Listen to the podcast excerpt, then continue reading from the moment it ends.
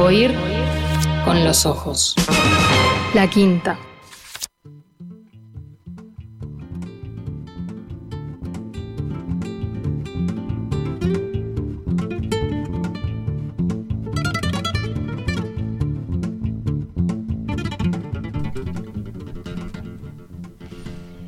En el año del centenario de Mir Rodríguez Monegal, el escritor y periodista Hugo Fontana, autor de libros como El crimen de Toledo o El noir suburbano, asumió la compleja tarea de estudiar la vida y la obra del gran crítico uruguayo para concebir, escribir y publicar una novela que al mismo tiempo sale al encuentro de los lectores de siempre de Fontana, ya que se trata de una novela policial, de esas que comienzan con un asesinato, y también hace a su manera un importante aporte al conocimiento de la figura y el legado de Rodríguez Monegal. En los próximos minutos los invitamos a conocer los nombres propios, Emir Rodríguez Monegal, novela de reciente publicación por Estuario Editorial, en diálogo con su autor, Hugo Fontana. Hugo, bienvenido a Oír con los Ojos. Muchas gracias, por estarnos acompañando a, Natalia, a mí, a la audiencia. ¿Y mm, estás contento con, cómo ha sido el recibimiento que ha tenido la, novela hasta ahora? mira, eh, yo diría que sí, digo, no soy un autor este, que reciba demasiado eh, efusivamente comentarios, este, pero sé que se está leyendo y que la gente que la ha leído este, está conforme con la novela. Eh, es un año complicado, estamos todavía este, de algún modo produciéndola la novela, más allá de que está impresa desde abril. Este, pero bueno, es un poco la, lentitud de estos días, de toda esta época. Bien, dentro de poco va a haber una presentación de la novela, la semana próxima vamos a hacer la, la semana próxima no, la, la, siguiente. ah, otra, el miércoles 8. El miércoles 8 de septiembre, al final de la entrevista pasamos todos los datos para invitar a la audiencia a, a que participen de ella. Y mm, eh, nosotros hace un ratito nos preguntábamos si correspondía llamar la novela. Vos la estás llamando novela, así que estamos, estuvimos bien este, en, llamarla así. Pero este, por lo menos así, eh, para, para, empezar a, meter a nuestros oyentes en, el tema, podemos decir, sin, sin, sin temor a, a dar, este, digamos, demasiados datos, que esta novela tiene como dos niveles narrativos, ¿no? Sí, o sea, hay, una parte que se acerca mucho al, ensayo, que yo quería que no se acercara demasiado, porque perdía el vigor narrativo, digamos, que tiene una novela. Pero bueno, no sé si lo, si lo logré. de algún modo es, un híbrido entre una cosa y otra, pero preferiría que tuviera la, impronta de una novela, ¿no? Digo, la, la pasión, este, el devenir de una novela, más allá de que eh, hay muchos textos críticos de Mir que están citados y, evaluados. Exactamente.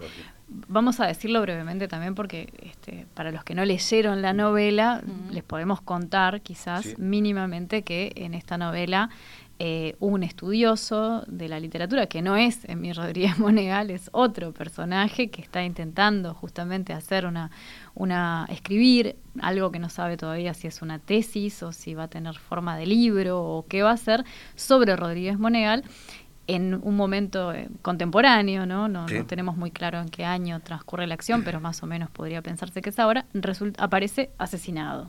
¿No? Y entonces a partir de ahí se desarrolla esta, esta trama de índole policial eh, con dos personajes que van comentando los, los, avances de la investigación, que son dos periodistas, este, y entonces de ahí esos, esos, esos dos eh, niveles narrativos y que el, que vos decías más ensayístico, ¿no? Más que más que retoma la, los estudios que estaba haciendo el estudioso sobre Monegal y por otra parte este la, qué pasó con, con, con el crimen, ¿no? Entonces me, me preguntaba yo si vos eh, en el momento de escribir escribiste al mismo tiempo esos, esos dos esos dos caminos o si o si cómo ibas haciendo la integración porque es muy fluido el pasar de una cosa a la otra. No no o sea no no no barajé digamos, ¿no? este, fue, la novela se escribió eh, de su primera hasta su última palabra en, un solo envión.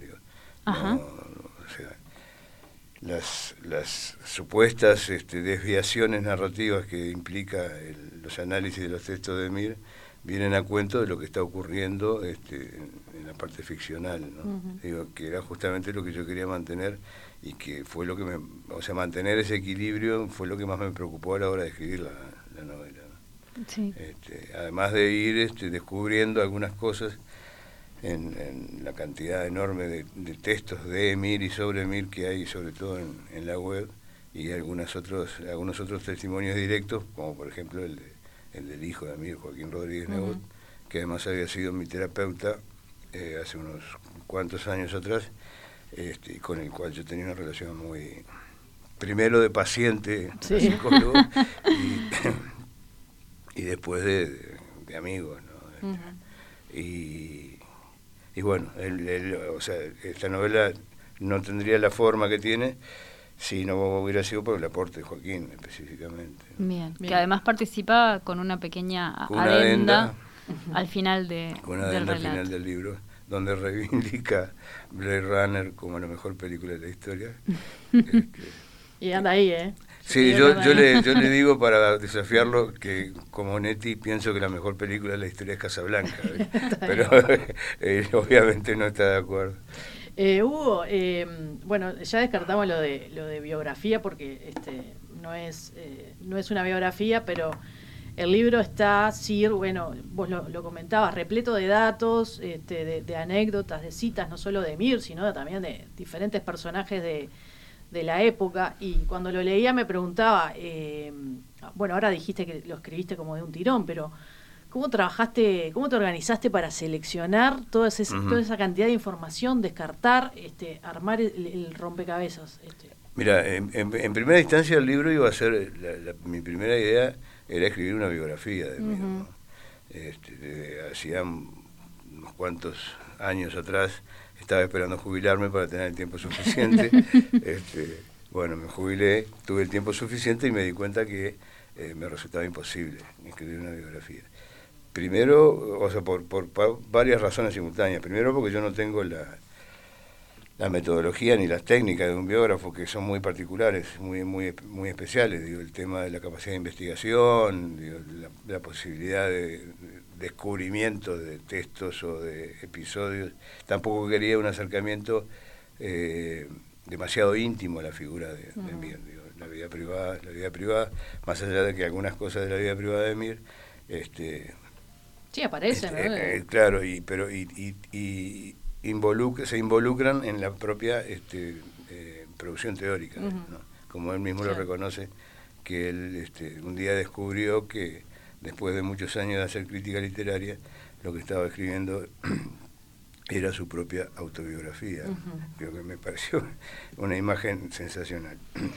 Eh, ¿Tuviste alguna este, revelación así en el proceso de, investigación o en todos estos años este, atento a, la figura de Mir? ¿Algo que te sorprendió? Eh, no solo de Mir, ¿no? De, todos los personajes que te circundan, ¿no? Algo que te, entusiasmó particularmente. Mira, hay, una cosa que es clave en, la, biografía de Mir, que es su, su, su viaje a París a dirigir la revista Mundo Nuevo que después este, se descubre por, por, canales laberínticos que en realidad la guitarra, la plata que se, se ponía, que hacía posible la salida del mundo nuevo, venía de fondos del plan Marshall que manejaba la CIA a través de la Fundación Ford y a través del Congreso por la Paz en la Cultura, etcétera, etcétera, etcétera. Eh, entonces, eh, la, gran pregunta que yo me hice eh, cuando empecé la, la, novela fue cómo fue a dar este, Emir a ese lugar y hasta dónde él era consciente del, lugar que estaba ocupando. Cuando en, en, todas las investigaciones y lecturas y lecturas y documentos y todo ese tipo de cosas, me entero que en realidad quien le propone a, a Emir ir a, formar, a crear una revista en París, es un eh, anarquista que fue Benito Milla, el fundador de Alfa, eh, de la editorial Alfa, que además había participado en la columna de cosa que si algo si algo hay de emocionante para un anarquista es haber participado en la columna de Urruti. Entonces, este, eso yo creo que ni Joaquín ni, ni Lisa Bloch, que fue también la otra persona con la cual yo fui trabajando simultáneamente la escritura, eh, lo sabían. Este, lo, encontré en unos documentos y empecé a investigar unas cartas donde se, insistía en la, intermediación de Benito, este, y eso me pareció digamos, el, el, aporte más novedoso que hay en el libro desde el punto de vista de, la biografía de, claro. Y está buenísimo eso que, me das pie, porque incluso lo comentamos con Lucía. A mí en el libro, el, personaje que, que, también este, me atrapó fue eh, Benito Milla. Me dije, este es tremendo personaje. Sí, sí, sin duda. Eh, yo sabía lo de lo que, había sido el, creador de la editorial eh, Alfa y, y demás pero me pareció esos eh, personajes secundarios, entre comillas, que este merece otro ah, libro, es, ¿no? Es Robert Duval, Nadie quiere trabajar con él porque siempre tapa al actor, al primer actor. Este, no, no, además hay este una como una intención ahí de, investigar sobre Benito Milla un poco más a fondo, eh, porque tiene una, una vida que va de, o sea, él cuando llega a Uruguay eh, monta con un caballete y una tabla. Sí, ahí en la Plaza Libertad. En la Plaza Libertad, sí. Este, después, después con unos amigos este, puede comprar un, o alquilar un, local. donde pone una, una, librería y después inventa su sello, Alfa, que fue clave en lo que conocemos como el boom de la literatura uruguaya. Exacto. Este, en todas las casas hay algún algún ejemplar. Sí, sí, claro.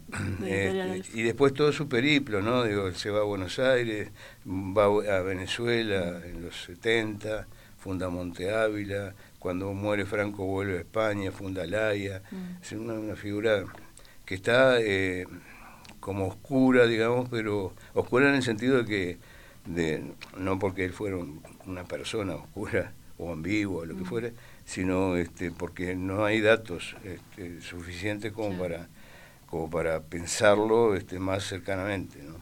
Ahí, ya tenemos pista de próximas, próximos libros de, de Hugo. próximas búsquedas. Bueno, la figura de los editores siempre es una figura interesantísima. Es interesante, pero sobre todo cuando, en el caso de Benito, cuando, o sea, eh, hay un desierto absoluto, ¿no? En, principio de los 60, bueno, en el 61 se estaba fundando Banda, Banda Oriental, este, y supongo que debe ser simultáneo también a los primeros este, títulos de Alfa, que, que bueno, vienen como a, darle un lugar a toda esa generación del 45, este, de la que hablaba Emir y a la que bautizó Emir, eh, que hasta ese momento solo habían hecho publicaciones eh, aisladas, digamos. ¿no? Bien. ¿Sabes qué? pensando en el, en el título del libro, ¿no? Este, los nombres propios, es, es, un título doble, ¿no? Los nombres propios, Emir Rodríguez Monegal, y uno se pregunta un poco este, por algunos otros nombres propios que aparecen en, mm. en la novela, más allá de los nombres propios que vienen de, de la realidad, ¿no? Vos, este, cuando bautizaste eh, a algunos personajes y lugares, me, pienso específicamente en, el asesinado eh, Austin, este, o Austin, no sé cómo hay que decirle. Sí, yo este, lo, escribí, diciéndolo de las dos maneras durante todo el libro. Ah, Austin o Austin. Austin o Austin. O también este, en, esa, en, en esa ciudad de donde Austin, Austin viene, que se llama La Banda. Este, ¿Cómo, cómo, ¿Cómo funcionan los nombres propios en el marco de, una novela, los nombres propios que uno inventa en el marco de una novela como esta? En, una novela como esta tiene una significación doble, porque primero aluden a, a ese silencio del que habla Lisa Bloch de Beal sobre el, nombre de Mir y la figura de Mir y la obra de Mir. Es como reivindicar, como rebautizar este, una, una personalidad y una una producción que se ha mantenido en silencio. Dijera Lisa, el crimen perfecto, ¿no? El mm. silencio como crimen perfecto. Después hay algunos nombres eh, que son, si querés, este, azarosos. Eh, el tema de la banda, la banda es una ciudad que aparece en, una, en, la penúltima novela de, de Onetti, no me acuerdo si es cuando entonces o cuando ya no importe, que es una especie de sustituto de, la Santa María incendiada. Y yo con la, banda la incorporé a mis libros desde 2005, 2006, que, viene apareciendo. en, la última noche frente al río, todo ocurre en la banda, este, y me da una... Es, es, una, es un lugar, este, en, en, la en la última, penúltima novela, El agua blanda, es un país, este, a veces es un país, a veces es una ciudad, a veces este, está cerca de Montevideo, a veces está entre Montevideo y Buenos Aires. Digo, es muy arbitraria, es muy movediza, digamos. Le decimos a los lectores que es la banda con B corta también. Entonces tiene un nombre de, amén de ser una banda, ¿no? Una de las bandas en, esta, en este juego entre, entre Montevideo y Buenos Aires, entre la banda oriental, etcétera, es también una, una flor, es un aroma. Es un perfume es, un también. Perfume, entonces, yo creo que tiene que ver con, o sea, yo me lo imagino que Onetti se debe haber inspirado en Colonia. Sin duda. ¿no? Este, no solo por, por por ser ese lugar este, eh, de litoral, digamos, sino colonia como colonia de perfume. ¿no? Pone la banda que también era es un perfume. ¿no? Este, supongo que, debe, venir por ahí. Y a mí me vino como anillo al dedo, primero como homenaje constante que yo le puedo hacer a Onetti. Eh, mismo Lamas también es un personaje de los dos periodistas, Lamas y Núñez, este, Lamas ya interviene también desde, desde hace más de 10 años en, mi, en mis novelas y también es un, es un personaje robado de esa misma novela de Netti. ¿no? Ajá, así que esa es una continuación de, de, lugares. ojalá pudiera hacerla, ¿no? Yo me conformo con hacer una especie de, homenajito personal y privado Al, viejo, ¿no? Está muy bien. ¿Y, ¿Y qué pasa con Austin, Austin? No sé, la verdad, no sé. Este, eh, yo venía de leer, yo, yo estuve en Austin de pasada una vez, es un lugar muy lindo, este, y venía de leer un libro de Lawrence Wright, que es un fenómeno, tipo, es el autor de Las Torres Elevadas, es un periodista, ensayista norteamericano, y tiene un libro sobre Texas, que es eh, Dios salve a Texas. Es un libro espectacular que acá no circuló que Joaquín me lo trajo de España y este, que yo lo reseñé para el País Cultural. Y él dice que, bueno, que dentro de lo conservador que es el Estado de Texas, este, o sea, republicanos radicales, etcétera, etcétera, el único lugar liberal es Austin, que además es la capital del estado. Y que además es un lugar de una universidad que tiene unos vínculos muy fuertes con América Latina también, de alguna manera. ¿no? Yo, por lo, eh, como lectora para, para mí Austin es eso. ¿no? En algún momento, este, después uno de los personajes dice como los autos, como... y yo pensaba, yo no, tengo ni, ningún registro de que haya autos que se llaman Austin, pero sí, tengo registro de la universidad. una marca inglesa que era muy este, común en los 50, en los 60. Claro, dispara significados eh, distintos también, ¿no? Dependiendo de, la ambigüedad, además la necesidad de, buscar un apellido que no fuera este castizo, digamos, que lo hiciera un poco neutro a, Esteban, al pobre Esteban, este, y que además nosotros no sabemos en general cuáles son los apellidos más frecuentes en la banda. Claro. Que, donde él viene. Este, que es su lugar de origen. En ese sentido, ¿no? El pobre Esteban Austin eh, Oxiso, asesinado este, en, el marco de una novela que tiene un montón de elementos propios de la, de la novela policial, ¿no? Un asesino muy vistoso que manda cartas a la prensa, una viuda que está ahí a la busca un poco de la verdad, o por lo menos que continúa este, las indagaciones de, de su pareja, agentes secretos.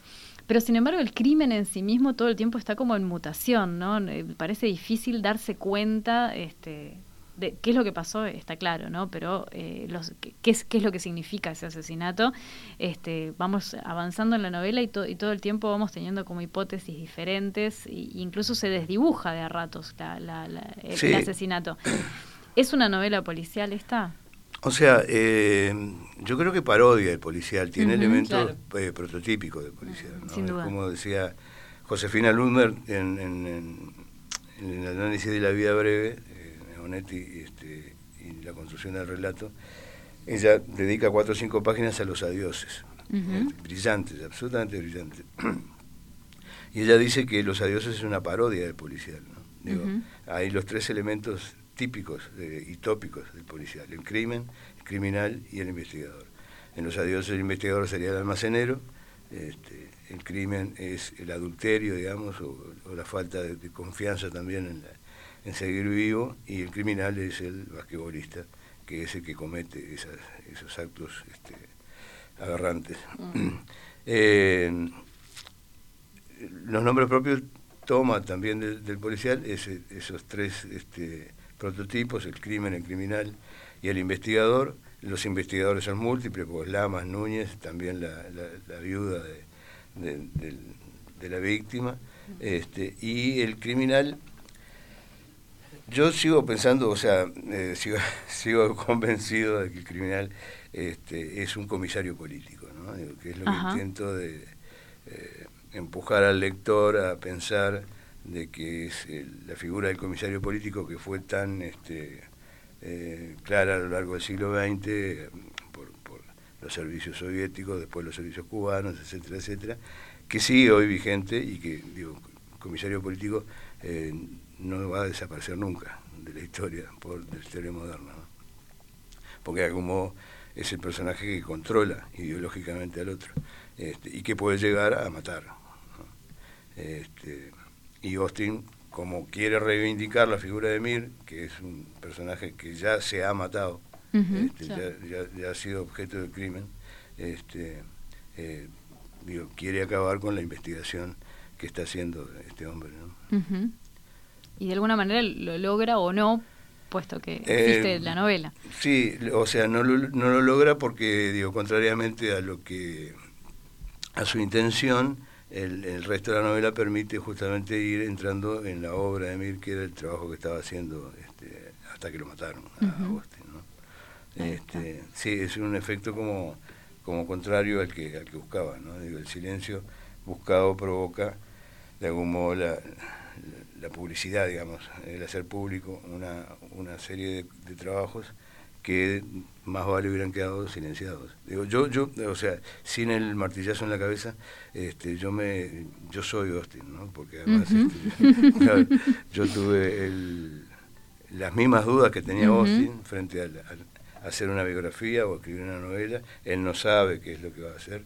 Entonces, digo, Austin para mí fue una vía de escape y, y de exculpación, si quieren, este, de las cosas que yo en un momento me planteé y después decidí hacer otra cosa, ¿no? O sea, en, vez de la biografía, eh, hacer una novela que se basara, por supuesto, en la vida de Mir, pero que no cumpliera con las normas estrictas de una biografía, la parte de investigación, de metodología, etcétera, etcétera. este, digo, de algún modo la novela funciona como un atajo, además en el sentido de que la obra de Mir es tan desmesurada, tan, tan enorme, tan inabarcable, que eso hubiera precisado jubilarme 10 años antes para poder hacerlo. Para poder dedicarte. Una, una pregunta este, sobre, sobre la, la, forma en la que están presentados este, los personajes. Es, el universo de, de, la novela este, es un universo dominado por personajes masculinos, ¿no? Este, el, propio Amir, los, los, este, los periodistas, eh, el propio Esteban. Este, los personajes femeninos aparecen ahí un poquito de, costadito, ¿no? Y, uno se pregunta, ¿habría posibilidad, ahora que decías lo de no meterte con la intimidad de, de, mi Rodríguez Monegal, em, lo, veo, lo veo más claro, ¿no? Pero habría ahí algunos personajes femeninos que quizás este, que, que generan como mucho interés. Yo pienso, por ejemplo, en el personaje de la madre, que, que, que, uno queda como con muchas dudas respecto de cómo, cómo, cómo vive ella, lo, que pasó, o incluso de la hija de mi Rodríguez Moneda. Sí, sí, claro, pero ahí eso era meterme, también yo te digo, en la vida privada de, de, Mir. En el caso de la madre, eh, Hilda, este, después que publiqué la novela y todo eso, eh, Joaquín me dio una imagen eh, de, la, de, lo que había sido su abuela, ¿no? Este, que eh, estuve a punto de decir, me hubieras dicho antes, dice que era una persona que fumaba muchísimo, este, que tenía, este, según eh, su, aspecto, tenía en el techo como una especie de círculo amarillento del humo. Una nube. este, y que esos datos, o sea, podía haber jugado con ellos un poco más en la, en la novela. En el caso de Georgina, la, hermana de Joaquín y la, hija de hija de Mir, este, yo tengo una, una mirada un poco como, primero que desconozco muchísimo de, ella, pero digo, la información que tengo eh, se me ocurre como una, mirada un poco trágica, ¿no? Estuvo presa este, durante los 70, se tuvo que ir a Suecia y falleció hace dos o tres años. Y es poco y más nada la información que yo tengo sobre ella y que yo quise tener sobre ella, ¿no? este, Joaquín aparece un, poco con una impronta más eh, más clara en, la novela, incluso hay una, unas páginas donde la viuda de, Austin va a hablar con, el hijo de Mir este, y lo muestra un poco este, enorme y, como ve Joaquín, este, tomándole un poco el pelo. Este, pero después no, digo, lo mismo, este, sé, sé, conozco poco de la primera esposa, de Soraya, Soraya que sé que era actriz, que escribió un libro de poesía, toda una pila de cosas, que de repente hubieran enriquecido este, la novela, pero que ya ahí este, se hubiera empezado como a, ir. arborecer demasiado. Claro. Igual hay una cosa que, que, se transmite a través del libro, que no sé si, si, si es eh, un poco intencional, pero es que con... Eh, los viajes de Mir, ¿no? que él estaba un tiempo acá, un tiempo allá, entonces como que los vínculos familiares eh, eran un poco a distancia o, un poco profundos quizá, o, o, sí en algunos momentos, y después este como que... Este, complejos. complejos. Em, Hugo, como eh, escritor y crítico literario, eh, ¿qué cosas del trabajo de Mir han sido importantes para, para tu propia carrera como escritor y, para tu, trabajo? Mira, yo, o sea, lo primero que conozco de Mir, eh, ponerle hace 40 años, es, o sea, lo primero que me, que me llama la atención de Mir es la forma que Mir tiene de leer a Onetti. Eso para mí este, fue fundamental. Digo, eh, en particular, la crítica que le hace a los adioses, esa nota fantástica que salió en marcha, que se llama Una o dos historias de amor, que me parece un título fantástico ¿no? para, para acercarse a los adioses. Y después este, Bonetti el descubrimiento de la ciudad, después este, el prólogo que había, yo tuve una vez, tuve una vez este, la edición del 71 de Aguilar de las obras completas hasta entonces de Bonetti, que era aquellos tomos eh, ladrillitos con, con encuadernados en cuero, con papel biblia, todo, que tiene un prólogo muy interesante de Mir, digamos que ese fue la primer llamado de atención. Eh, mirá, este está cómo, cómo se aproxima a Onetti y este y cómo te acerca a Onetti.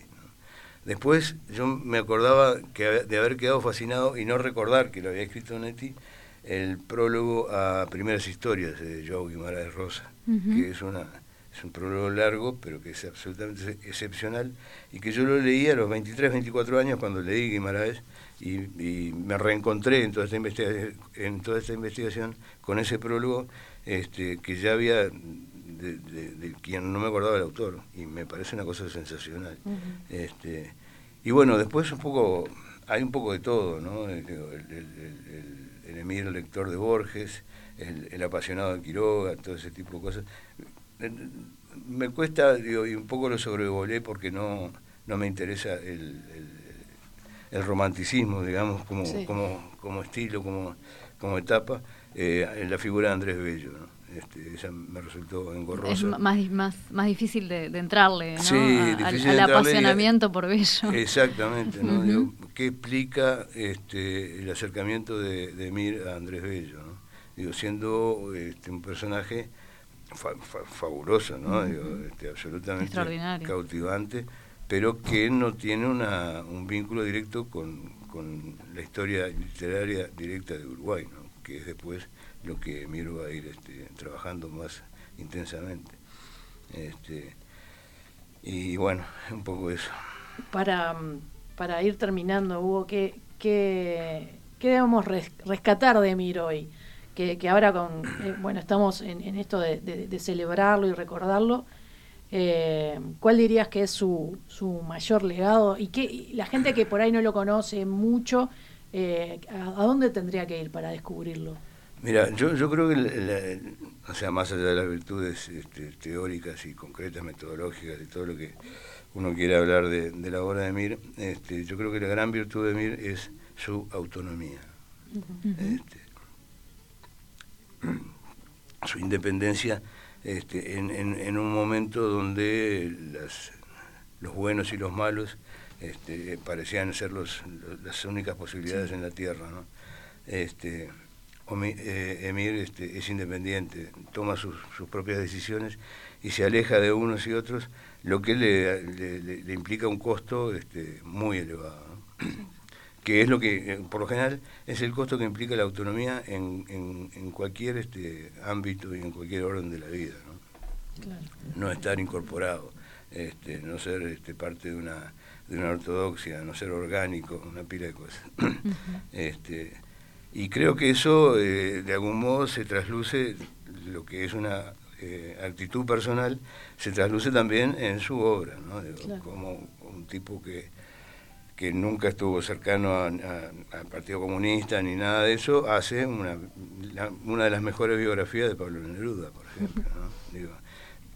eso habla de la independencia teórica e intelectual que tenía Mir, y me parece que eso es lo más valioso y lo más rescatable en un momento donde eh, Uruguay, y creo que buena parte del mundo, supongo, este, sigue funcionando de la misma manera que hace 60, 70 años. ¿no? Exacto. Este, no vivimos en Guerra Fría, pero parece que viviéramos en Guerra Fría permanentemente. Este, los malos y los buenos, este, estamos un poco acostumbrados a dividir el mundo en, malos y buenos y eso nos resulta cómodo, ¿no? Porque nosotros estamos siempre del lado de los buenos. sí, claro, claro. Sin duda. Pasamos nuevamente entonces, recordamos la, invitación a la presentación del libro de Hugo Fontana, que va a tener lugar este miércoles 8 de septiembre en el Museo Nacional de Artes Visuales a las 19 horas. Eh, va a contar con la presencia de Elisa Bloch, eh, además, y de Lucía Campanella, quien les habla, este, y además de Hugo. Para la presentación es necesario inscribirse previamente para que los dejen entrar, así que en la página del museo encuentran el formulario para completar con sus datos. Esto tiene que ver, lógicamente, con las cuestiones relativas a, la pandemia y a los aforos, pero están eh, invitados todos a, unirse. Bueno, buenísimo. Eh, Muchísimas gracias, Hugo, por habernos acompañado. Hugo Fontana, autor de Los Nombres Propios, Emir Rodríguez Monegal, perdón, libro que lleva el sello Estuario. Muchas gracias, Hugo, por, por este rato de no ir con los ojos. No, gracias a ustedes, por favor.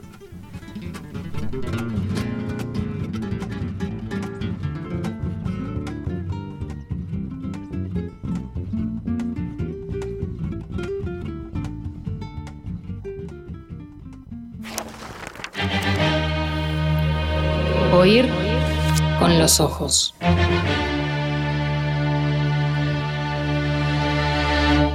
Temporada 5. Bajo los efectos de la lectura. Oír con los ojos.